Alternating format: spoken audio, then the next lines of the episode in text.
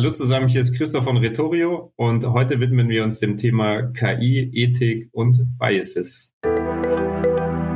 Sie hören den Podcast vom KI-Bundesverband, dem Podcast von Deutschlands größtem KI-Netzwerk aus Startups, KMUs, Unternehmen, Politik und Entrepreneuren.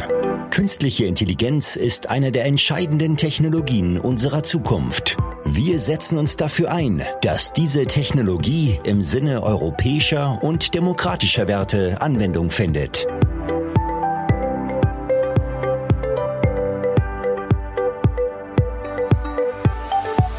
Ja, schönen guten Tag und hier sind die Nachrichten aus dem KI-Bundesverband.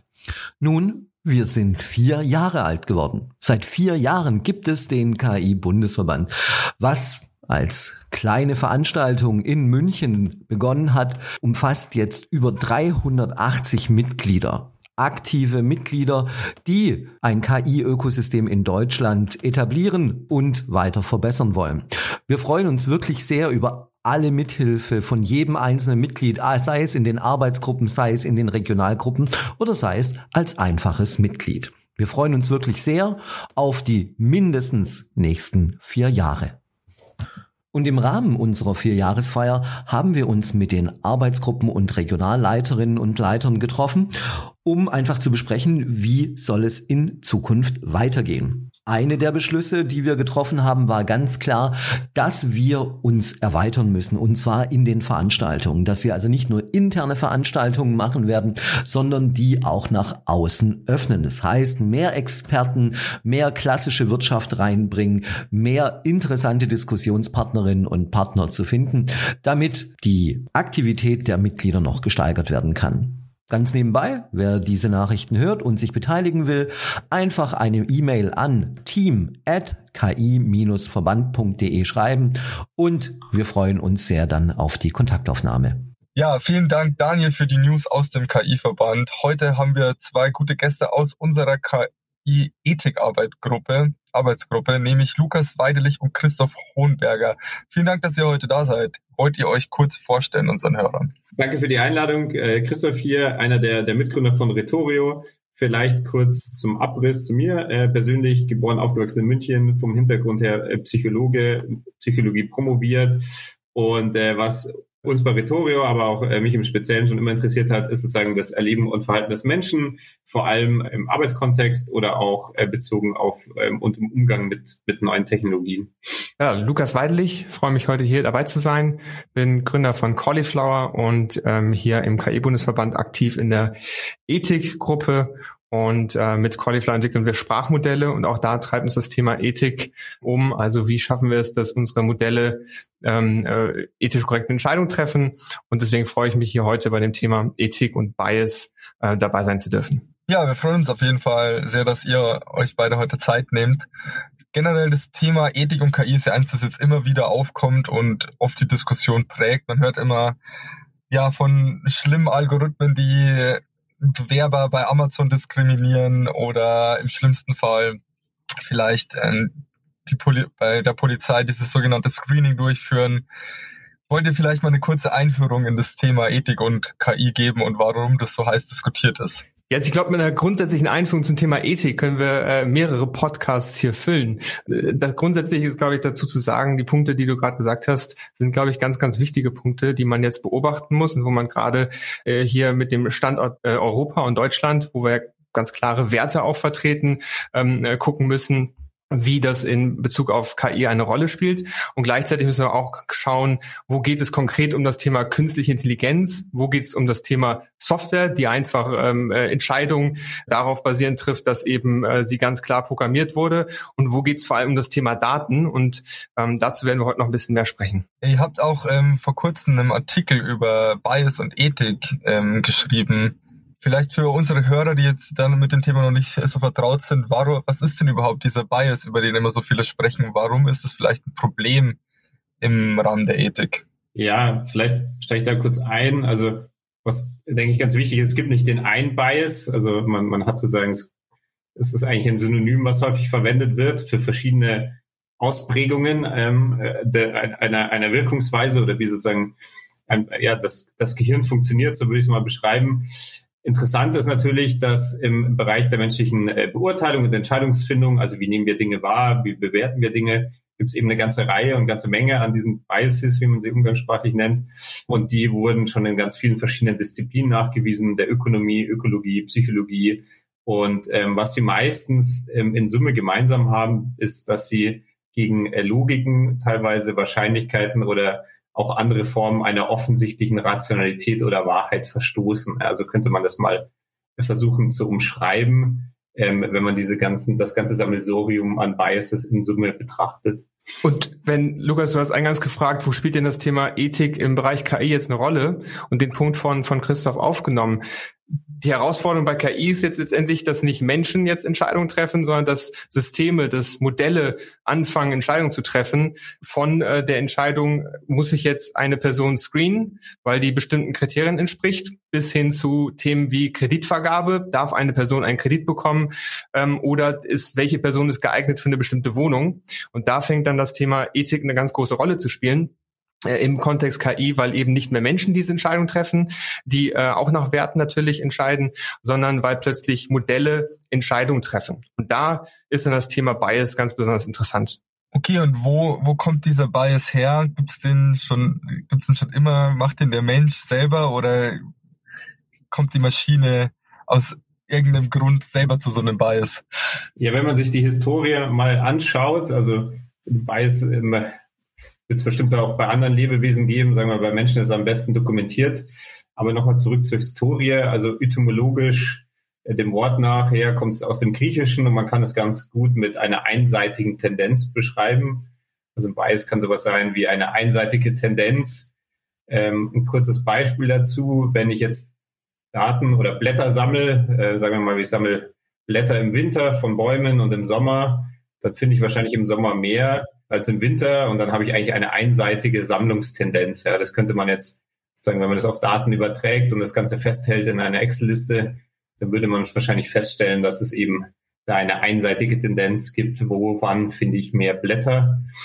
Aktuell wird der Begriff allerdings auch äh, häufig im Sozialen verstanden und mit weiteren Konzepten assoziiert oder Schlussfolgerungen und Kausalzusammenhänge gezogen. Also das eine ist erstmal zu sagen, gibt es überhaupt eine einseitige Tendenz, aber jetzt noch gar nicht, warum es die gibt oder wieso.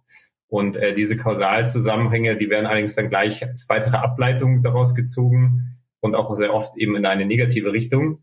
Ähm, ein Gegenbeispiel, warum ein Bias auch eine positive äh, Wirkung haben kann, ist zum Beispiel, dass sich die meisten Menschen von uns wahrscheinlich eher vor Spinnen als vor Katzen ekeln. Das heißt, da gibt es auch eine einseitige Tendenz, die hat aber auch einen Sinn weil wahrscheinlich in der Vergangenheit äh, Spinnen eher gefährlicher waren, giftiger als Katzen. Deswegen, genau, wenn man sich das mal anschaut, wo es eigentlich herkommt, empfiehlt sich es eben darauf zu fokussieren, wo die ganze Wahrnehmung von Menschen, Kognition und Urteilsbildung stattfindet. Und das ist im Gehirn. Und das Gehirn hat sich eben über Jahrtausende weiterentwickelt, hat phänomenale Rechenleistungen geschafft, aber ist eben auch nur begrenzt aufnahmefähig und verarbeitungsfähig. Und es muss natürlich auch Entscheidungen, wir als Menschen müssen natürlich auch Entscheidungen treffen, die jetzt eher mal nicht sicher sind. Also es gibt ja nie zu sagen, okay, mit 100 Prozent, wenn ich mich so verhalte, folgt das zu 100 Prozent, also in meisten Fällen nicht. Das heißt, es gibt irgendwo Unsicherheiten über die Konsequenzen und die Wahrscheinlichkeiten und das Gehirn muss immer Abwägung treffen. Und eine Art Abwägungsentscheidungsabkürzung, die es da anscheinend implementiert hat, um das zu treffen, ist eben eine Art Bias. Ja, man sagt, man kann sehr schnell sein und kann schneller entscheiden, weil das Gehirn eben auch limitiert ist in seinen, ähm, in seinen Ressourcen. Ja. Genau, wenn, ich, wenn wir das jetzt übertragen auf das Thema Daten und KI, dann wird genau das, was, was Christoph gerade beschrieben hat, sehr, sehr spannend, weil wir ja kontinuierlich Daten messen in, in der Welt, in der Realwelt. Das tun wir als Menschen, weil wir beobachten und das äh, speichern als Wissen. Das tun wir aber auch, wenn wir anfangen, Daten äh, mit Unternehmen zu messen, durch Verhalten, weil wir uns äh, austauschen, weil wir in sozialen Netzwerken aktiv sind, weil wir Videos aufnehmen, Bilder speichern. All das sind Daten. Und dann wird dieses Datensammeln natürlich interessant ähm, weil auch dort dann solche Muster erkennbar werden, solche Muster gespeichert werden. Und das sind Daten so großer Menge, dass man gar nicht mehr jedes einzelne dieser Datenpunkte äh, oder jeden einzelnen dieser Datenpunkte bewerten kann und untersuchen kann, sondern plötzlich fängt es an, eine große Datenmenge zu sein, die man als Gesamtheit betrachtet und wo man nur noch anfängt, in Mustern zu denken. Und dann kommt das Thema Bias, äh, spielt eine große Rolle. Da wird ganz häufig, ähm, Lukas, du hast im Eingang gesagt, dass es die großen Themen gibt, ähm, dass es zu Verzerrungen kommt, ähm, dass es um die Frage geht, äh, wie wird denn eigentlich gescreent? Ähm, aber das was Christoph gerade beschrieben hat, dass wir eben Muster bilden als Mensch, das ist bei den Daten genauso wichtig, weil ich, je mehr Daten ich habe, desto eher muss ich das unterteilen können in kleinere Gruppierungen. Und dann spielt eben die Rolle, ähm, warum ein Bias riskant ist oder eben vielleicht auch in anderen Fällen hier wertvoll sein kann. Okay, also ein Bias ist mehr oder weniger historisch begründet in der Evolution, wie sich das Gehirn entwickelt hat, nämlich auch dahingehend, dass es halt schnell Entscheidungen treffen musste die auch nicht immer unbedingt äh, gut oder schlecht sind, ähm, erstmal per se. Und das schlägt sich jetzt aber in der Folge dann auch in den Daten äh, nieder, die ja auch wieder vom Mensch erzeugt werden. Vielleicht da ein bisschen die Diskussion, habt ihr ein plakatives Beispiel, wo man das vielleicht nochmal anschaulich darstellen könnte, ob jetzt so ein Bias immer schlecht ist auch, weil in der Diskussion heutzutage ist es ja oft wird immer von Bias geredet und es wird immer gesagt, okay, der Bias ist was Schlechtes. Aber ich habe schon rausgehört, dass auch evolutionär der Bias ja nicht was, nicht unbedingt was Schlechtes ist, sondern etwas, was sich entwickelt hat, weil es auch gebraucht wurde. Das ist richtig, genau, genau richtig. Und ähm, wenn man ein vereinfachtes Beispiel mitgenommen, das sich auch, glaube ich, jeder ganz gut vorstellen kann, um nochmal darauf einzugehen, wie auch so ein Bias funktioniert und was ihn eigentlich ausmacht und worauf man eigentlich auch schauen muss, wenn man, äh, genau, wenn man, wenn man von einem Bias spricht.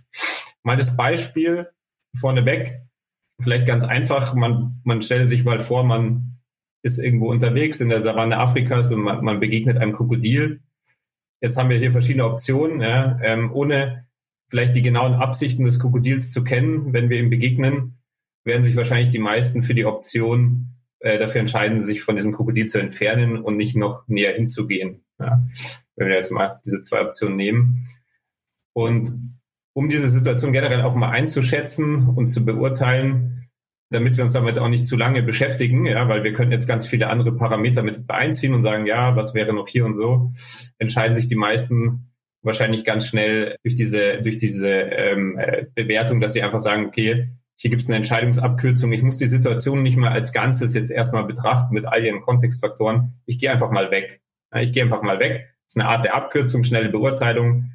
Und es kann sich aber herausstellen, dass das Krokodil vielleicht sogar auch schon satt war. Ja, das hatte gar nichts, gar nichts Schlimmes vor. Und für den Organismus, wenn man jetzt hier sich äh, schnell entfernen muss, viel Energie aufbringen muss, ist es ja eigentlich nachteilig. Ja, weil jetzt habe ich Energie verschwendet und das Krokodil wollte vielleicht gar nichts von mir.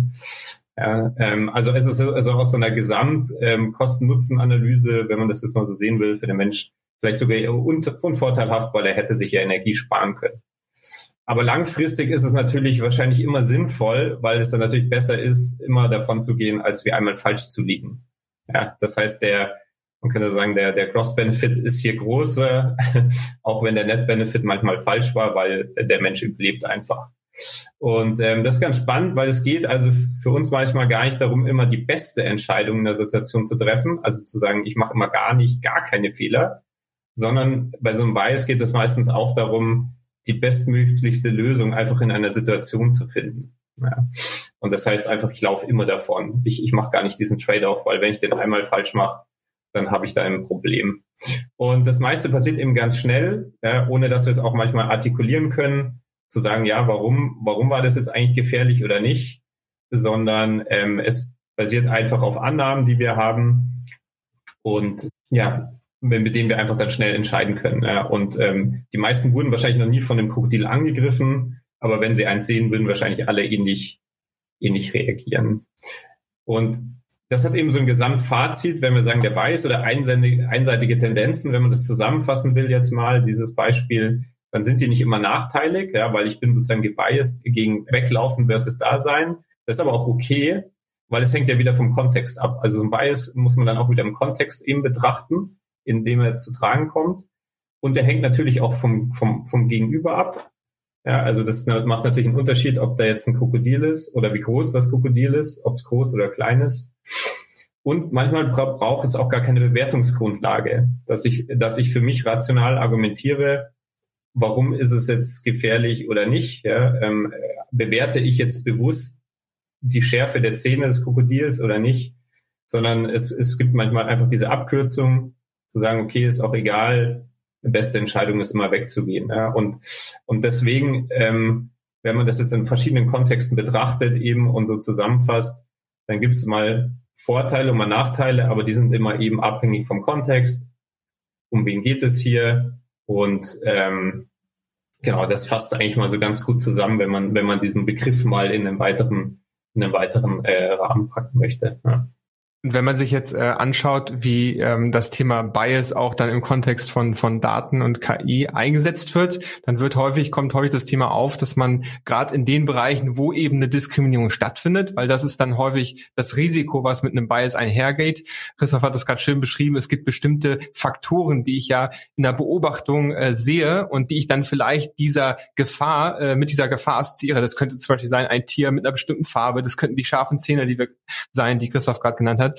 Und das ist dann eben das Risiko, dass ich solche ganz klaren Elemente, die ich eben wahrnehme, dann übertrage auf andere Cases. Und dass es da eben zu einer wirklichen Verzerrung kommen kann, dass ich eben Gefahr mit etwas assoziiere, was in einem anderen Kontext gar keine Gefahr ist. Das ist genau der Bias, der jetzt in, in der sich dann in einer Diskriminierung widerspiegelt, dass eben Menschen ein bestimmtes Verhalten zugeordnet wird, ein bestimmtes Risiko zugeordnet wird, aufgrund des Aussehens zum Beispiel ähm, oder der Herkunft äh, oder eines Alters. Und ähm, das ist dann äh, die, die, de, der Schritt, wo es für das Thema KI besonders relevant wird, weil in Daten eben ähm, ja, äh, Entscheidungen, die getroffen wurden, von Menschen fortgeschrieben werden und ähm, Modelle trainieren auf Daten und äh, meistens auf großen Datenmengen. Und das heißt, äh, diese ganzen einzelnen Entscheidungen, die dort getroffen wurden in der Historie, die können nicht mehr einzeln überprüft werden.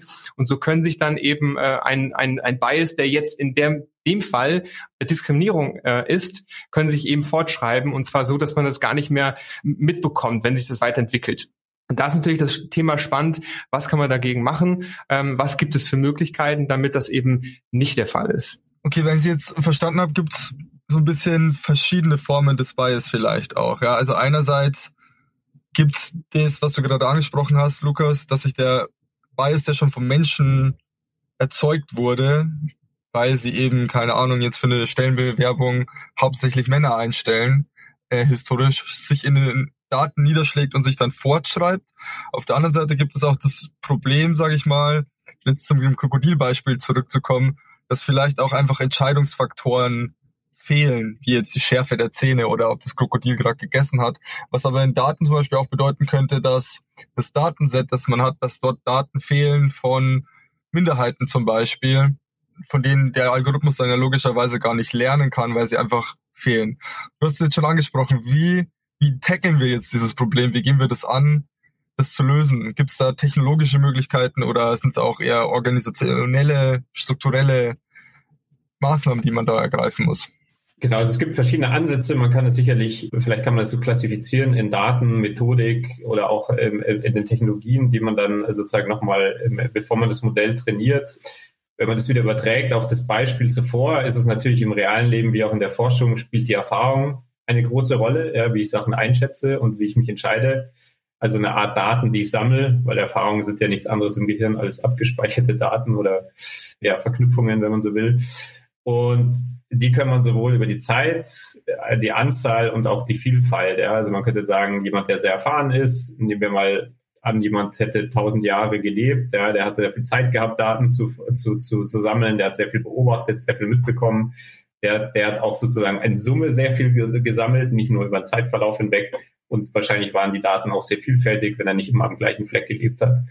Das ist sozusagen ein, ein erster Schritt, reicht aber natürlich noch nicht aus, ja, weil wenn ich immer viel des Gleichen sammle, dann habe ich einfach noch mehr davon, aber bringt dann auch nicht äh, ganz viel. Das heißt, und vor allem, es wäre immer noch abhängig von einer Person oder individuellen Erfahrungen. Das heißt, ein weiterer Schritt kann natürlich so sein, dass ich sage, ich sammle Daten von möglichst vielen Personen ja, möglichst viele Leute, die möglichst viele Krokodile in ganz vielen verschiedenen Situationen gesehen haben, weil dann bekommt man ein möglichst breites Bild. Und was dann vielleicht immer noch relevant ist, man könnte sagen, ja, vielleicht hängt es ja von der eigenen Risikoaversion oder dem einigen Risikoappetit ab. Das heißt, in dem Fall könnte man auch noch erfassen, einfach den, den Beurteiler selbst. Ja, also wenn man diese jetzt in diesem Beispiel nimmt, die Daten erhebt, sagt, dass man diesen Beurteiler selber auch nochmal miterhebt, seine Eigenschaften, seine, seine Charakteristika, weil man dann sozusagen das zu beurteilende Objekt, das Krokodil erfasst hat. Aber ich habe auch erfasst, wer bewertet eigentlich auf der anderen Seite und wie ist diese Situation eigentlich, in der die Daten erhoben werden. Ne? Wie, was war das Geschehnis drumherum? Das gibt dann immer mehr ähm, Eindrücke und Hinweise, ob, ob es sich jetzt hierbei um eine Struktur handelt oder ob es tatsächlich ein Bias ist, wenn man so will. Ja, also ob es tatsächlich eine Struktur in den Daten ist, dass es gewisse Merkmale gibt, die dafür einfach so sind, weil das tatsächlich so ist, oder ob es sich jetzt hier um, eine, um, um eine, wenn man so will, einseitige Tendenz oder einen Bias handelt. Und das sind alles Möglichkeiten. Das ist noch, da gibt es noch ganz viele andere, andere Möglichkeiten, wie man das machen kann. Vielleicht auch noch mal ganz einfach und plakatives Beispiel, wie man sich Verteilungen annähern kann zu sagen kann, man will eigentlich eine ähnliche Verteilungsannäherung von Daten haben. Dann gibt es auch nochmal, habe ich auch nochmal ein Beispiel mitgebracht. Man stellt sich vor, man hat sechs Bilder, drei von einer Katze und drei von einem Hund. Und die Katze wurde zum Beispiel zweimal mit einer vier und einmal mit einer drei bewertet hinsichtlich des Kuschelfaktors. Und ähm, das ergibt jetzt in Summe eine 11, also Mittelwert von 3,66 Periode. Und die Hunde wurden zweimal mit einer 3 und einmal mit einer 4 bewertet, das heißt in der Summe eine 10. So, und der Mittelwert läge hier eben bei 3,33. Und wenn die KI jetzt nicht lernen soll, dass die Katze bevorzugt werden soll, dann kann man sich hier diese Verteilung annähern, indem man zum Beispiel einfach dem Hund ähm, zum Beispiel die 4 auf eine, auf eine 5 hebt, dann hätten die eine gleiche, gleichen Mittelwert. Das ist, wie gesagt, sehr vereinfacht ähm, um das mal darzustellen. Das heißt, man versucht eigentlich die Verteilung anzunähern vom Mittelwert und auch den Abweichungen, so dass man eine ähnliche Verteilungsform hinbekommt. Und warum macht man das? Man kann das machen, um letzten Endes herauszufinden, dass die Unterschiede des Kuschelfaktors jetzt nicht von der Kategorie abhängen, also ob jemand ein Katze oder Hund ist, sondern vielleicht von anderen Faktoren, die die gemeinsam haben, wie zum Beispiel das Fell, oder vielleicht sogar ist es dann doch in dem Hund, äh, also ist es dann eher ein Bernhardiner oder Collie. Aber jetzt weniger ist es per se diese Kategorie Hund oder Katze, sondern man könnte das dann einfach so versuchen herauszufinden, dass diese Unterschiede, warum ein Tier in dem Fall kuscheliger ist oder nicht, jetzt nicht die Kategorie ist, sondern eben Merkmale, die diese Kategorie ausmachen. Und das könnte halt Eigenschaften sein, wenn man es auf den Menschen überträgt, wie das Verhalten zum Beispiel. Ja, also wie hat er sich tatsächlich verhalten, aber jetzt weniger, welche Demografie hat diese Person. Und, und so kriegt man eigentlich diese Nuancen raus oder als einen Ansatz, um Nuancen rauszubekommen, äh, die dann relevant sind und andere Sachen eben zu reduzieren, die eben nicht relevant sind. Ja, und das ist in dem Fall, ist es ein Hund oder eine Katze, aber was vielleicht fürs Kuscheln dann doch wichtig ist, wie weich ist das Fell, ja, um das jetzt hier mal wieder so plakativ zu machen. Und, und diese Ansätze werden auch auf der rechtlichen Seite aufgegriffen. Also das heißt, es wird dann eben äh, diskutiert aktuell auf, auf EU-Ebene, wie man das denn dann rechtlich, ähm, das was Christoph gerade erklärt hat, wie man das denn in Systeme bringen kann, in Regeln bringen kann. Und dabei entstehen natürlich aber auch äh, Herausforderungen, um das, um das Beispiel mal aufzugreifen von Christoph. Wenn ich eben Faktoren habe, die ich ganz klar benennen kann, ne, dann äh, kann ich die auch kontrollieren und kann mir dessen auch bewusst sein. Und es gibt ähm, äh, zum, zum Beispiel die, die, das Vorgehen in, im Bereich HR, dass man ähm, die Bilder von Bewerberinnen nicht mehr miterhebt oder dass man das Thema Geschlecht ganz äh, absichtlich in der Bewerbung nicht miterhebt, damit das eben kein Bias, keine Verzerrung in dem in der Folge ähm, erzeugt. Die Herausforderung ist aber, oder das Problem ist, dass sich sowas wie Geschlecht oder auch ähm, äh, Hintergrund, wo, wo komme ich her, dass das sich auch anderweitig manifestieren kann. Also in der, Form, in der Art und Weise, wie ich schreibe, wie ich meinen Text schreibe, in der Art und Weise, was ich als erstes schreibe, was ich nach vorne ähm, stelle. Und das heißt, dann werden diese Faktoren, die ich vorher noch ganz, ganz klar benennen konnte, weil ich sag, sagen konnte, das ist ganz klar das Geschlecht. Das ist ganz klar ähm, Her Herkunft. Ähm, diese werden plötzlich nicht mehr so plakativ erlebbar, sondern die manifestieren sich eben über eine Vielzahl von Indikatoren und Datenpunkten. Und dann wird es eine Herausforderung, das noch weiter weiterführend zu kontrollieren und zu beobachten, ob dieser Bias da stattfindet. Und es gibt noch eine zweite Herausforderung, wir haben äh, das Thema Verteilung, über das Thema Verteilung gerade gehört und es gibt eben äh, Bereiche, gerade in der Entwicklung von KI, äh, die auf Daten zugreift, die einfach noch nicht vollumfassend vorhanden sind und wo es einfach Unterschiede gibt. Ein konkretes Beispiel im Bereich äh, Medizin äh, gibt es einige Unternehmen, die sich damit beschäftigen, wie man ähm, Machine Learning, Deep Learning nutzen kann, um äh, Ärzte zu unterstützen, zum Beispiel in der Krebsvorsorge äh, oder in der Krebsfrüherkennung. Und ähm, dabei spielt natürlich das Thema, welche Daten habe ich als Grundlage, eine ganz, ganz große Rolle. Und um da einfach auch ein, plakativen, ähm, ein plakatives Beispiel zu zeigen, wir haben eine, eine Unterscheidung zwischen Menschen, die in Städten leben und Menschen, die auf dem Land leben zum Beispiel. Das heißt, ähm, das sind Faktoren, die Einfluss haben auf den Gesundheitszustand. Und jetzt ist es aber so, dass ein zweiter, eine zweite Verzerrung hinzukommt, dass Menschen, die auf dem Land leben, weniger bei Ärzten sind und weniger in Krankenhäusern unterwegs sind und dass Menschen in Städten häufiger zum Beispiel an Studien teilnehmen, die im medizinischen Kontext stattfinden. Und wenn ich jetzt das Beispiel aufgreife und sage, ich möchte mir über Verteilung Gedanken machen, dann habe ich gerade im Aufbau von, von medizinischen Lösungen äh, das Problem, dass ich bestimmte Datengruppen, die eigentlich, die ich eigentlich benötige, um das Ganze repräsentativ aufzubauen, dass ich da einfach gar keinen Zugriff habe. Das heißt also, ich habe ganz viele äh, Befunde beispielsweise vorliegen von Menschen, die in der Stadt leben. Und dann ähm, darf es nicht die Folge sein, dass ich sage, ich darf jetzt gar kein KI-Modell aufbauen, sondern wir müssen dann da schauen, ähm, also gute Lösungen finden, dass wir sagen, wir müssen mit dem arbeiten, was wir haben, weil das einfach schon einen positiven Effekt hat, weil das einfach schon Ärzten zum Beispiel dabei hilft, äh, bessere Entscheidungen zu, zu treffen oder effizienter zu arbeiten in der Krebsfrüherkennung. Und das ist, glaube ich, ganz wichtig. Und eine, Überleitung zum Thema, ähm, wo wird denn reguliert und was sind da Ideen, das ganze Thema ähm, auch auf einer regulatorischen Ebene ähm, äh, zu ordnen. Und vielleicht dann noch anzuknüpfen an dein Beispiel, Lukas, ist auch zu sagen, ähm, ist natürlich die Frage, wie man dann mit den Technologien, das hatten wir am Anfang generell auch umgeht und das Einsatzgebiet, weil die Modellentwicklung der KI ist ja dann meistens auch in der Softwareumgebung eingebettet. Das meiste funktioniert nicht losgelöst voneinander, um den Endanwender dann auch darauf hinzuweisen. Ne? Man kann dann sozusagen mit Hinweisen, dass äh, sozusagen die Modelle auch umgehen. Das heißt, es ist ganz wichtig, dann immer diesen Gesamtkontext zu betrachten. Wo ist es eigentlich eingebettet? Wie ist es eingebettet? Um äh, auch zu sehen, okay, wenn es da Limitationen gibt, wie kann ich es dem Endnutzer natürlich auch in, in der Schulung beibringen, dass, dass dann eben diese Limitationen äh, dann auch ähm, äh, klar artikuliert werden und äh, instruiert werden, weil äh, dann ist das Muse Modell per se ja nicht schlecht, es ist halt limitiert, aber wenn der Endanutzer das weiß, dann kann es, wie, wie Lukas gesagt hat, schon einen riesen Mehrwert stiften, bevor man sagt, okay, man macht weiter wie bisher, ja, weil dann äh, gibt es ja sozusagen, dann ist immer die Frage zum Status quo, gibt es denn, eine, kann es eine Verbesserung zum Status quo erreichen, trotz der vielleicht vorherrschenden Limitation? Und wenn da die Antwort in einer Art Risk-Benefit-Analyse, wenn man so will, ähm, überwiegt, dann ist es ja mehr oder weniger die Frage, okay, wie, wie ähm, ist es dann auf dem Markt und wie, ähm, wie wird das sozusagen mit dem Endanwender eingeführt?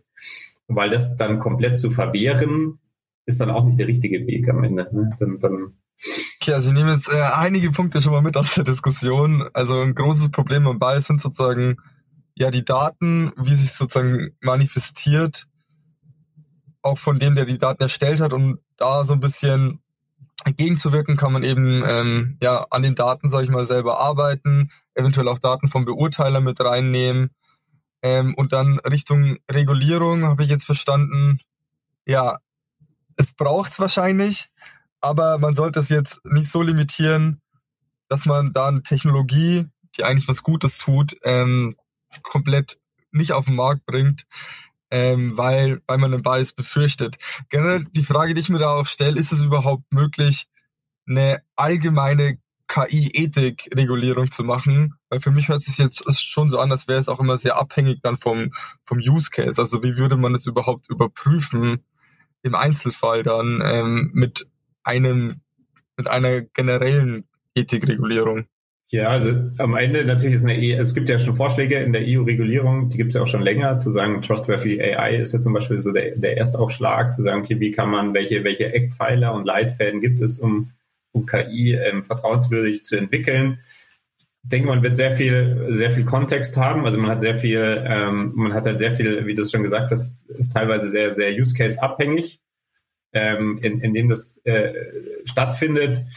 Und ähm, ich denke, um, um das zu ergänzen, jetzt nicht, nicht mit dem finalen Vorschlag zu kommen, ist natürlich immer wichtig, äh, einerseits auch zu, zu schauen, wie die Daten oder nicht wie die Daten, aber zu Gedanken zu machen, wo, wo das spätere Einsatzgebiet ist und auch was sozusagen, wie wir es jetzt gerade schon gesagt haben, was eine, eine Risiko-Nutzen-Analyse, wie man es ja auch teilweise in anderen Gebieten macht, zu sagen, okay, was kann man damit vielleicht auch verbessern? Das autonome Fahren ist ja noch ein weiteres Beispiel zu sagen, irgendwann wird da auch jemand sterben. Ja? Also das ist ja auch wahrscheinlich nicht auszuschließen.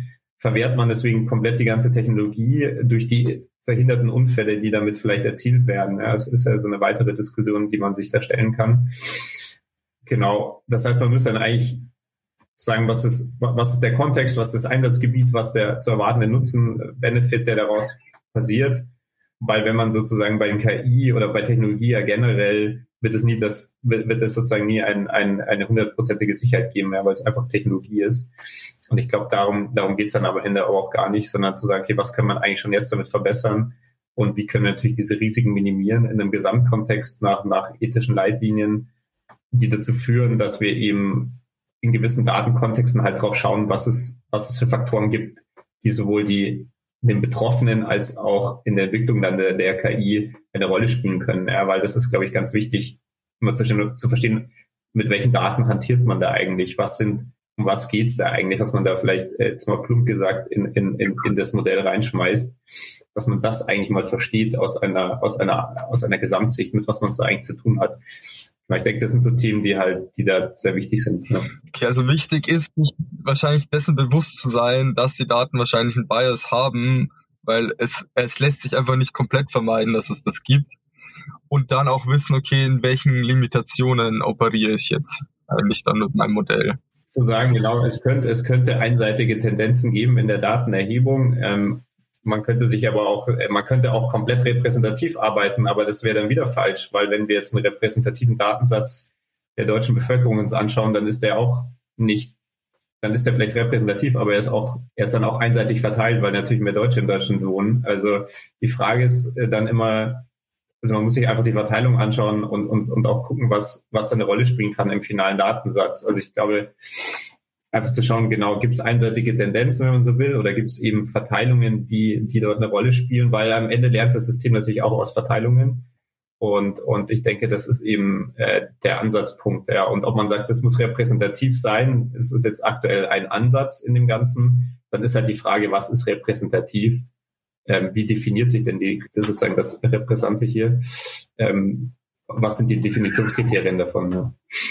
Ja, was ich jetzt so rausgehört habe, auch äh, zwischen den Zeilen vielleicht so ein bisschen, ist, dass es auch verschiedene soziokulturelle Kontexte dann geben wird, die sich dann auch später im KI-Modell ja wieder niederschlagen, weil sich das, was so eine Kultur auch ausmacht, auch in den Daten widerspiegelt und dann später im Modell.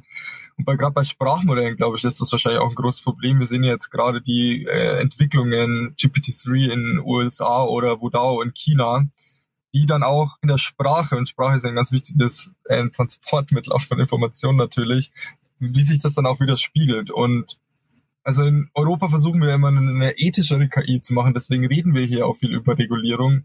Ähm, wie steht ihr da zu der Position? Denkt ihr, dass es da auch eine europäische Antwort vielleicht braucht und kann uns hier Regulierung dann auch weiterhelfen, eine bessere, ethischere KI zu entwickeln?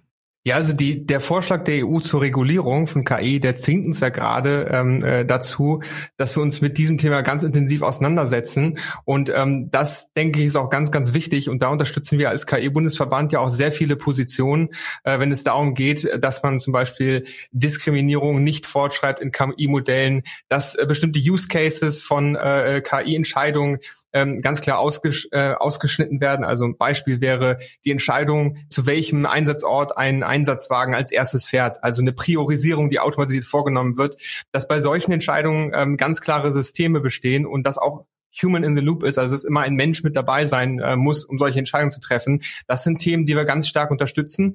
Gleichzeitig ist uns natürlich auch wichtig als Verband, ähm, dass hier das Thema Innovationskraft äh, in Europa weiterhin stark bleibt. Und natürlich, wenn zu stark reguliert wird, wenn zu große Vor oder zu, zu ähm, weitreichende Vorschriften gemacht werden zur Entwicklung von KI, dann wird es natürlich unattraktiv und auch sehr, sehr aufwendig werden, neue Lösungen zu entwickeln. Und ähm, das, denke ich, ist ganz, ganz wichtig, dass wir hier ähm, äh, weiterhin Innovation betreiben können. und dass wir dafür Lösungen finden. Und warum das so wichtig ist, du hast das Thema große Sprachmodelle genannt. Das sind äh, Sprachmodelle GPT-3 und andere Modelle, die heute schon vielseitig eingesetzt werden, in ganz vielen Use Cases zum Tragen kommen. Und wir haben jetzt die ganze Zeit darüber gesprochen, äh, dass es letztendlich um Daten geht, um Muster geht, die in Daten vorhanden sind. Und bei diesen Sprachmodellen greifen wir äh, auf ein Modell zurück, was Entscheidungen trifft oder was trainiert wurde anhand von Daten. Und wir haben hier aber gar keinen Zugriff auf die Daten, anhand ähm, derer dieses Modell trainiert wurde. Und das ist ein ganz großes Risiko, weil wir eben nicht wissen, wie das verteilt, wie das verteilt ist, welche ähm, Personen denn innerhalb dieser Daten vertreten sind und welche Menschen diese Daten erfasst haben, nach welchen Kriterien auch diese Daten untersucht wurden. Da haben wir gar keinerlei Einblick. Und deshalb ist es so wichtig, dass wir hier aus Europa heraus ähm, auch Lösungen entwickeln und dass wir uns da auch auf europäischer Ebene zusammentun und solche Initiativen wie Liam, also die Entwicklung von großen europäischen KI-Modellen vorantreiben, wo wir die Möglichkeit haben, nicht nur die Werte, die wir hier in Europa haben, ähm, zu berücksichtigen in der Entwicklung von KI-Modellen, sondern auch uns zusammenzutun, und über die äh, Landesgrenzen hinweg Daten zusammenzubringen, Expertise zusammenzubringen, um ähm, äh, ja, tolle innovative Lösungen zu entwickeln unter Berücksichtigung von europäischen Werten. Ja, wir sehen, das Thema KI und Ethik ist ein sehr vielfältiges mit vielen Problemen und Hürden. Wo sich jetzt auch definitiv viel tun wird, natürlich bezüglich auch der Regulierung, die jetzt in der EU uns erwartet, die hoffentlich dazu führt, dass es nicht zu Innovationshemmnissen kommt, sondern eher als Innovationstreiber dient und auch uns hier in Europa eine ethischere KI bietet, auch mit Initiativen natürlich wie vom KI-Verband mit Liam, die da eine wichtige Rolle spielen werden. Damit kommen wir auch zum Ende von unserer KI- und Ethik-Folge. Für alle, die sich noch mehr zu dem Thema interessieren, Christopher zusammen mit Maria, die auch schon mal bei uns hier im Podcast war, einen Artikel über KI und Ethik geschrieben, den wir nachher in den Show Notes posten werden. Und damit bleibt mir nichts anderes zu sagen als herzlichen Dank, Lukas und Christoph, für eure Zeit und für die Auseinandersetzung mit dem Thema KI und Ethik. Vielen Dank für die Einladung, Tobias und Lukas. Ja, vielen Dank auch meinerseits für die Einladung. Vielen Dank, dass Sie heute dabei waren. Wenn Sie mehr wissen möchten, besuchen Sie www.ki-verband.de.